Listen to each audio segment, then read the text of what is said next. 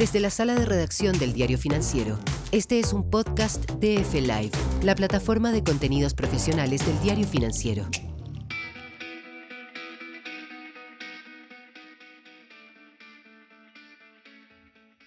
Hola a todos, soy Alejandra Rivera, editora de DF Lab, la sección de Diario Financiero que cubre los temas de innovación, emprendimiento, transformación digital y cambio climático. Les damos la bienvenida a esta primera entrega del ciclo de podcast Emprendedores y Futuro para celebrar los 12 años de DF Lab de Diario Financiero. Inauguramos el ciclo con la cofundadora y gerente general del Grupo Limonada, Paula Valverde. Paula es ingeniera comercial de la Universidad Diego Portales, emprendedora en desde 2011 y presidenta de la Asociación de Marcas del Retail. Limonada es una cadena de tiendas de vestuario infantil que está presente en la mayoría de los centros comerciales del país. Bienvenida, Paula. Muy bien, Alejandra. ¿Y tú cómo estás? Muy bien, muchas gracias. Pasamos al tiro de las preguntas. Quisiera saber eh, cómo nos afectó el estallido social en 2019, posteriormente la pandemia, y cómo nos afectó. Sí, teníamos 120 tiendas. Mira, fue difícil. Em, yo te diría que más que nada, e, en, el caso del estallido social, se sabía que era algo para, pasajero, que, probablemente eh, la gente estaba eh, ofuscada por, por, bueno, diversos motivos y que probablemente esto iba a pasar, a diferencia de la pandemia, que probablemente lo vamos a hablar después. Eh, pero lo que más afectó fue esta como incertidumbre de qué es lo que iba a pasar en el futuro, eh, en términos políticos, en términos de seguridad. Eh, fueron momentos súper eh, difíciles desde, lo anímico, desde también como un balde de agua fría de entender que faltaba un alto en Chile, de decir, oye, ¿cómo estamos haciendo las cosas? ¿Realmente estamos construyendo un país con justicia? Yo, yo saco una cuenta positiva de, a pesar de que nos saquearon muchas tiendas, fue momentos súper super duros en, en, ese, en, ese, sentido, eh, yo creo que efectivamente se empieza a construir eh, un Chile diferente. Y eso, por lo menos en el caso de Limonada, nos tiene animados. Eh, y nada, pues cuando uno se cae, cuando tú te saquean, no sé, 14, 14 tiendas en nuestro caso, un poco es como te cae y te vuelve a levantar con más fuerza. De las 120 tiendas que tenían entonces, ¿cuántas están abiertas hoy? Em, hoy día tenemos 110. Eh, quedaron principalmente en el camino las que estaban en zonas rojas, por ejemplo, en el centro de Valparaíso, en el centro de Viña, que fueron tiendas, hay, hay algunas tiendas, por ejemplo, la del centro de Valparaíso, que nunca más la pudimos reabrir. Eh, como otras que se abrieron y las volvieron a saquear y ahí ya se decidió definitivamente dejarlas, que como te decía principalmente son las tiendas de eh, centros de, ciudades eh, complejas en los que las manifestaciones siguieron y efectivamente eh, era muy difícil por la seguridad de los trabajadores sobre todo el que pudiesen llegar hasta el lugar donde siempre había problema de transporte, de violencia, etc. ¿Y cómo está la salud de Limonada hoy? ¿Ustedes implementaron, por ejemplo, alguna solución de e-commerce como para seguir comercializando en aquellas tiendas que estaban situadas justamente en el centro de la ciudad? Yo creo que lo del e-commerce es un fenómeno que vino a raíz de lo que pasó con, con la pandemia. Veníamos recién recuperándonos del estallido social, eh, levantándonos, como te decía, con más fuerza y eh, un poco reacomodar el proceso, entender cuáles eran los lugares donde quizás había que cerrar un poco más temprano, reforzamos también todas nuestras tiendas calle y en ese proceso viene la pandemia y ahí efectivamente eh, volcamos todos los esfuerzos hacia lo que tiene que ver con digital, con mejorar la experiencia de los clientes, los procesos logísticos, eh, había que realmente reinventarse y rearmar la compañía, porque era totalmente un modelo de negocio distinto al que teníamos eh, previo a marzo del 2020. ¿Y cuánto representa hoy la venta online respecto de las tiendas físicas de limonada? Mira, hoy día que tenemos el 100% de las tiendas ya abiertas, obviamente eh, no hay en ningún lugar del país en que por, por tema de fase esté encerrada, la venta online ha llegado hasta pesar el 20%. 20%. ¿Y eso tú dices que va a empezar a bajar o a seguir la tendencia? ¿Qué es lo que ustedes proyectan en ese sentido? No, nosotros creemos que de este 20% va a empezar, va a seguir subiendo. Probablemente en los próximos, yo, yo creo que ya, eh, porque en algunos momentos llegó a pesar 50% de la venta cuando teníamos algunas tiendas cerradas y todo. Eh, ya con todas las tiendas cerradas está entre un 18 y un 20%, y yo creo que de aquí lo único que tiene que pasar es que este canal se siga reforzando. Hoy día estamos viendo un comportamiento en las tiendas físicas eh, muy bueno, la gente se nota que tiene liquidez, que también estuvo tiempo sin comprar, y eh, hoy día efectivamente estamos teniendo muy buena venta en las tiendas físicas, lo que hace obviamente para el e-commerce el trabajo un poco más difícil.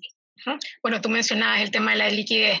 Ustedes eso lo están viendo como algo temporal y, y en, en, ese contexto, ¿cuáles serían los planes de Limonada en el mediano plazo? Sí, miramos el próximo año con cautela. Eh, efectivamente, eh, yo creo que todavía, no, el otro día conversábamos, la pandemia no ha, no ha pasado. Entonces, eh, no sabemos si el próximo año vamos a volver a estar encerrados o no, si las vacunas van a seguir siendo efectivas. Un poco estamos como en una situación de incertidumbre. En Chile se suma además una incertidumbre política compleja. Eh, estamos en medio de escribir una nueva constitución. Entonces, es un, escenario de, de dificultad. Vemos que el próximo año quizás esta liquidez pueda durar hasta el primer trimestre, si pensamos más positivo, primer semestre, pero creemos que vamos a enfrentar un segundo semestre próximo año eh, algo más complejo. Eh, están los costos cada vez más caros, el algodón, los transportes y efectivamente la liquidez, que no viene producto de la inversión, sino que la inyección que hizo el Estado eh, y también los ahorros, es posible que o sea, no es posible, es, es, certero que va a ir acabándose a medida que vaya pasando el tiempo y eh, va, vamos a volver a una situación post pandemia compleja, como cualquier otro, con, sí. otra crisis mundial, siempre genera eh, problemas económicos, etc. Estamos con Paula Valverde, cofundadora de Limonada y gerente general del Grupo Limonada. Eh, Paula, tú acabas de mencionar eh, que bueno que el próximo año va a ser un año de incertidumbre, las proyecciones económicas también eh, van en esa misma dirección. En este contexto, entonces, me imagino que ustedes congelaron los planes de expansión, eh, planes para abrir nuevas tiendas, ¿lo tienen congelado? No, es que somos, somos, una empresa muy, muy arriesgada. estamos con un plan de expansión internacional import, importante, estamos orgullosos en verdad eh, sabiendo que estamos queriendo bailar, como dicen, con la bonita, eh, estamos intentando eh, posicionar limonada en Estados Unidos, que es un país difícil, eh, muy competitivo, pero también tiene un tremendo potencial y nosotros creemos en el potencial que tiene nuestra marca. Así que partimos, mira, es chistoso esto porque estábamos instalados en Estados Unidos para construir nuestra primera tienda en marzo 2020. ¿Con oficina estaban allá? No, estábamos con un equipo para poder armar la primera tienda, construir la primera tienda y mientras estábamos allá se empieza a decretar en los distintos países estado de emergencia, empiezan a cerrar fronteras y todo y decidimos devolver esta oportunidad, devolver esta tienda y decir, sabéis que no la vamos a tomar porque nos dio miedo que la gente se quedara allá, gente que tiene familia y todo, o sea, era compleja la situación y el tema sanitario, la gente estaba muy asustada y todo. ¿En qué ciudad era, Paula? ¿En qué ciudad? En Miami. Ah. En Miami. Y mira, que devolvimos al equipo y al tiempo después cierran todo en Estados Unidos. En Miami por lo menos quedaron los malls cerrados. Y volvemos a hacer el intento en enero del año 2021, de este, de este año. y ahí abrimos nuestra primera tienda en Sobras, eh, en medio de la pandemia, imagínate un mall que se dedica al turismo, eh, pero sabéis que estamos contentos, ha sido buena la venta, es más, ha sido, ha, sido tan buena la experiencia que justo ahora estamos aperturando nuestra segunda tienda en el, en el estado de, de, la Florida también, pero esta vez en Orlando, en un mall que se llama Florida Mall. ¿Y eso cuándo la van a abrir? Queremos antes del de 1 de diciembre. Eh, pero bueno, hay que, hay que correr con todo y, y, tenemos un equipo allá, pero nunca es lo mismo que cuando está todo el equipo acá trabajando por una tienda, porque tú, no sé, pues en Antofagasta o en, es diferente. La distancia igual nos pasa la cuenta. Y de cara al próximo año, eh, para 2022, ¿están retrospectando nuevas aperturas de tiendas, también en Estados Unidos o en otros países?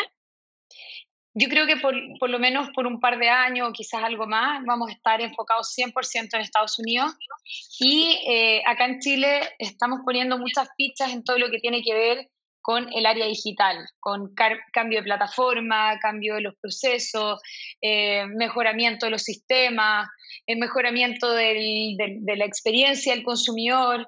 Em, estamos muy enfocados en, en o sea, todas las fichas al final acá en Chile están puestas en lo digital. ¿Y, y proyecciones de crecimiento para cerrar este año y 2022? Mira, las porcentaje, un porcentaje. Sí, mira, las, las, proyecciones de crecimiento acá en Chile eh, para este año son súper difíciles de estimar. Estamos teniendo comportamientos en, en, lo que te decía, en las tiendas físicas extraordinarios, un same store sale mucho más alto que el del año pasado. Eh, es difícil saber qué va a pasar porque tenemos, estamos, estamos un poco lidiando con otro problema que es el de los stocks. Estamos con muy pocos stocks en las tiendas, eh, tenemos atrasados millones de contenedores. entonces es difícil lograr estimar en este año qué es lo que va a pasar. Creemos que el próximo año va a ser un año, como te decía, cauteloso. Estamos pensando en eh, siempre como base el 2019, porque 20, 2021 es, es, complejo usarlo como base. Pero escenario base 2019 creemos que el crecimiento va a ser un 5%, que al final es menos del, del IPC de estos dos años. Perfecto. Eh, te quiero llevar a otro tema. Ustedes en 2019 em, crearon la Asociación de Marcas de Retail, de la cual tú eres presidenta, eh, principalmente para abogar por una mejor relación contractual con los centros comerciales. ¿Cómo les ha ido con ese tema? Mira, nos ha ido súper bien, no, no, de la manera que nos hubiera gustado. Yo siempre digo esto, eh, y hoy día, por ejemplo, con, con el tema del, del, cierre del comercio a las 7 de la tarde, hemos sido como asociación súper pro del diálogo, de la conversación, del buscar buenos acuerdos. Creemos que las industrias se, se, construyen a través de un ecosistema y este ecosistema reúne a los trabajadores, a las empresas, a los clientes y al final tenemos que buscar eh, la fórmula que genere igualdad. Ya vimos lo que pasó en el estallido social y, lo que genera al final en una sociedad eh, la desigualdad. Entonces creemos que la igualdad es, importante, la igualdad, la justicia. Y es por esto que se crea esta asociación en busca del diálogo.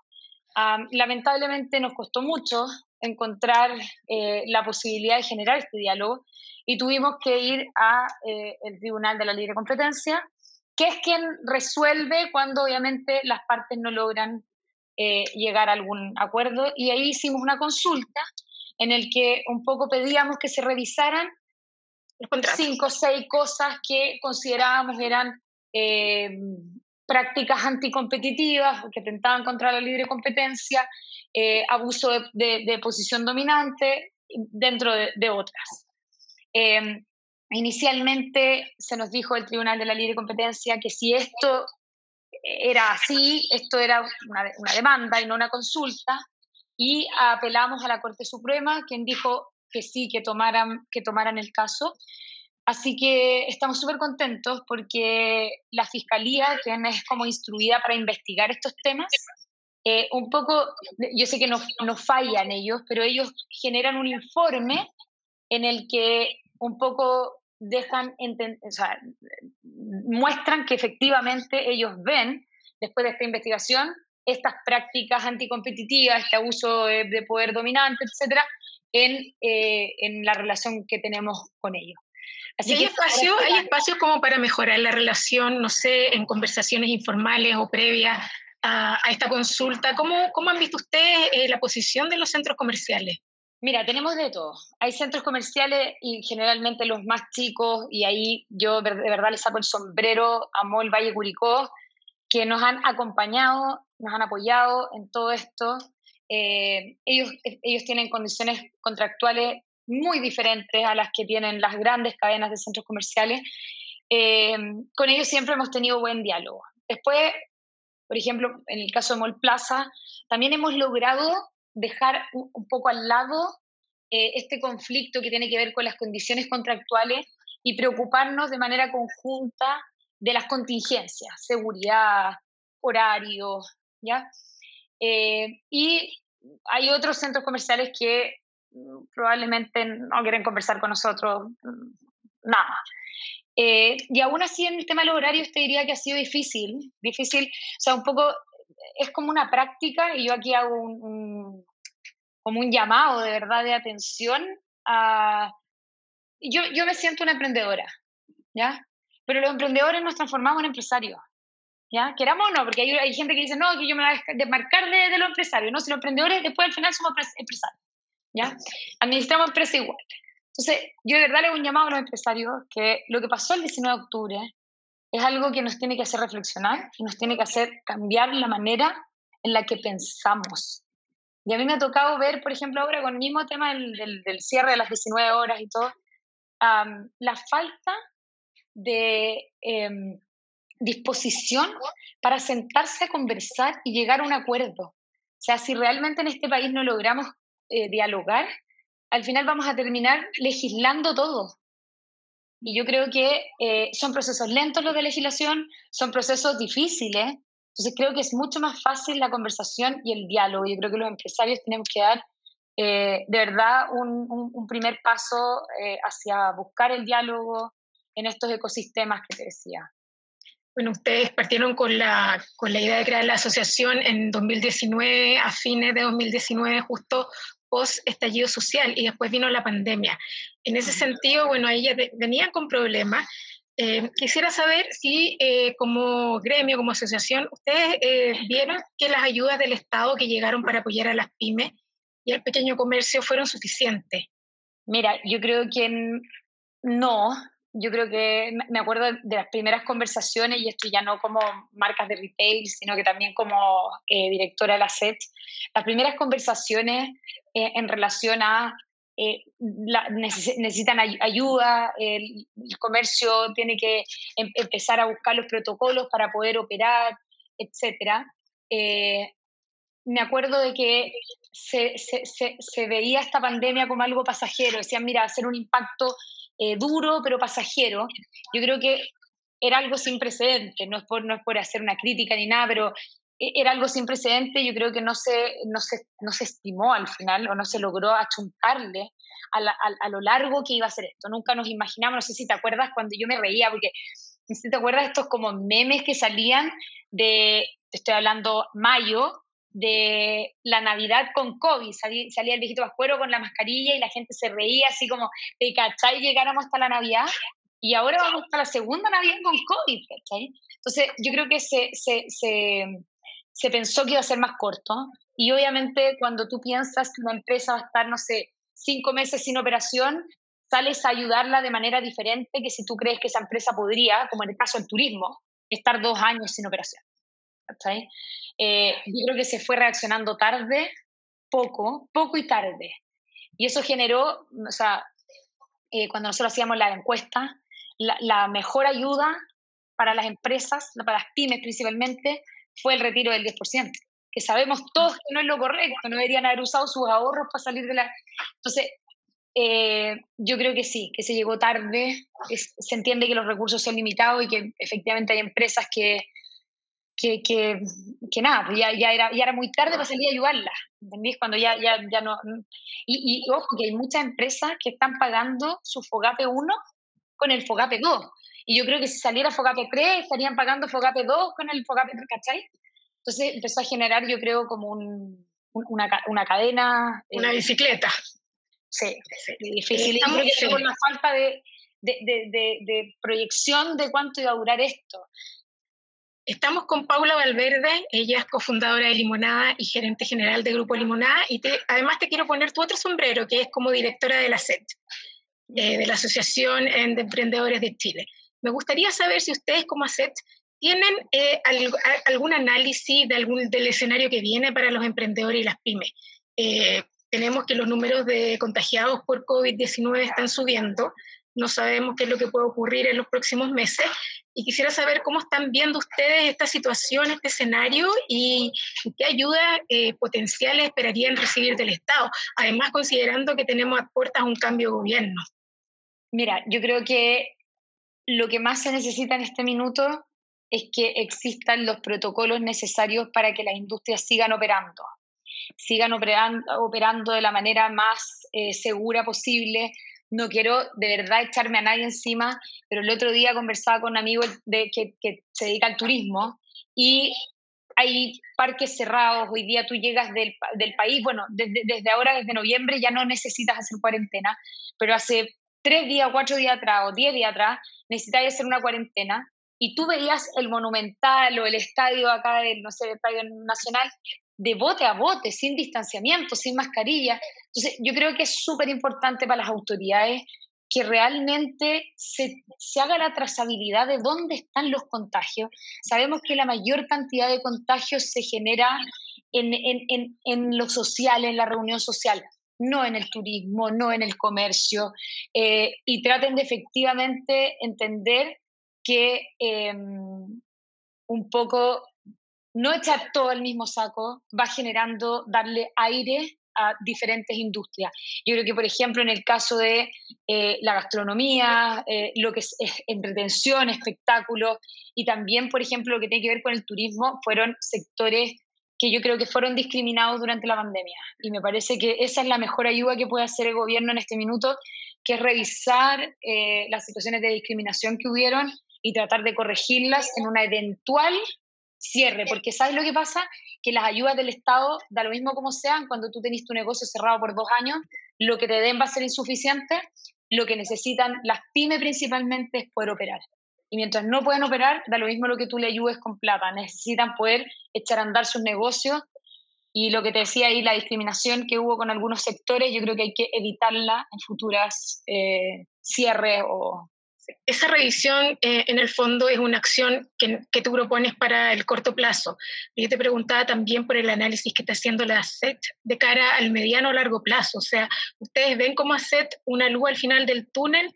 La situación para los emprendedores podría mejorar o si se van a requerir ayudas adicionales, por ejemplo, a las que ya ha entregado el Estado. Mira, yo creo que todo depende de la cantidad de tiempo que pudiese volver a estar una, una industria, una economía, eh, o sea, mirando, por ejemplo, en los próximos dos años, eh, yo creo que lo que necesitan efectivamente los emprendedores es estabilidad, por un lado. Se hoy, día, día pareciera que estuvimos en una guerra interna en este país. Se necesita mayor estabilidad, se necesita mayor diálogo, mayor colaboración. Yo te diría que eh, se piensa a veces que la mejor ayuda que le podemos dar a los emprendedores es plata yo la verdad es que creo que no. Yo creo que la mejor ayuda que le podemos dar a los emprendedores es asegurar de que puedan ejercer su negocio, o sea, que pueden efectivamente estar abiertos, vender, operar, dar servicio, etcétera, y generar estabilidad en los mercados. Yo diría que eso es lo que más necesitan los emprendedores. Después sé que se está trabajando en un fondo de fondo y probablemente son ayudas que van a ayudar al, al emprendedor a salir de esta crisis, ¿ya? Pero para que realmente el emprendedor pueda seguir a largo plazo con su negocio, necesita estabilidad y necesita poder operar. La única manera de rescatar las pymes en este país. Perfecto. Te quiero cambiar de sombrero nuevamente y llevarte de nuevo a como gerente general del Grupo Limonada. Eh, tú al comienzo de la entrevista me decías que veías un año marcado por la incertidumbre pero al mismo tiempo me decías que ustedes están reactivando todos sus planes de expansión internacional y que también esperan crecer en Chile. Eh, me gustaría que me explicaras por qué eh, esta actitud más bien positiva de seguir invirtiendo, de apostar por seguir creciendo en este escenario que tú misma eh, visualizas de incertidumbre. Mira, yo creo que esto ya es un tema súper personal mío, como de, de, mi forma de ser. Yo creo que quien no crece muere, ¿sabes? Porque cuando uno deja de crecer, empieza como yo, yo lo llevo porque tú, eh, mi, marido es maratonista y corre maratón. Y cada vez que tiene una maratón por delante está entusiasmado y hace ejercicio y, hace dieta y se cuida, ¿cachai? Eh, cuando uno deja de tener maratón, cuando uno deja de crecer, de tener planes de expansión, yo encuentro que nos empezamos como a chanchar, como se diría. Ya empezamos a andar más lento, empezamos a conformarnos con, con, con poco. Eh, yo efectivamente voy a ser cauta aquí en Chile con seguir abriendo tiendas, más que nada por el tema de qué va a pasar con el comportamiento del consumidor post pandemia, a seguir comprando físico o, va a cambiar, empezar a cambiar sus hábitos. Creo que por ahí un poco de...